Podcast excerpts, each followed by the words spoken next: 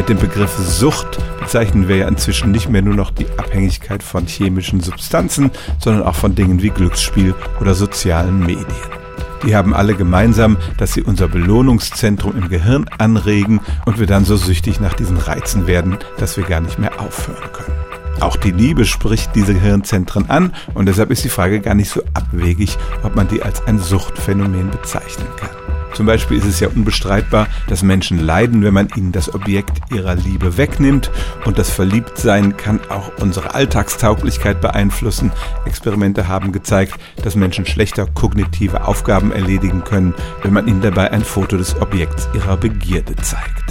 Aber letztlich sagen Psychologen, nein, Liebe ist keine Sucht. Was ihr fehlt, ist das Element, das Psychologen auch als Fehlanpassung bezeichnen, dass man ein selbstzerstörerisches Verhalten an den Tag legt, nur um immer mehr von der Droge zu bekommen.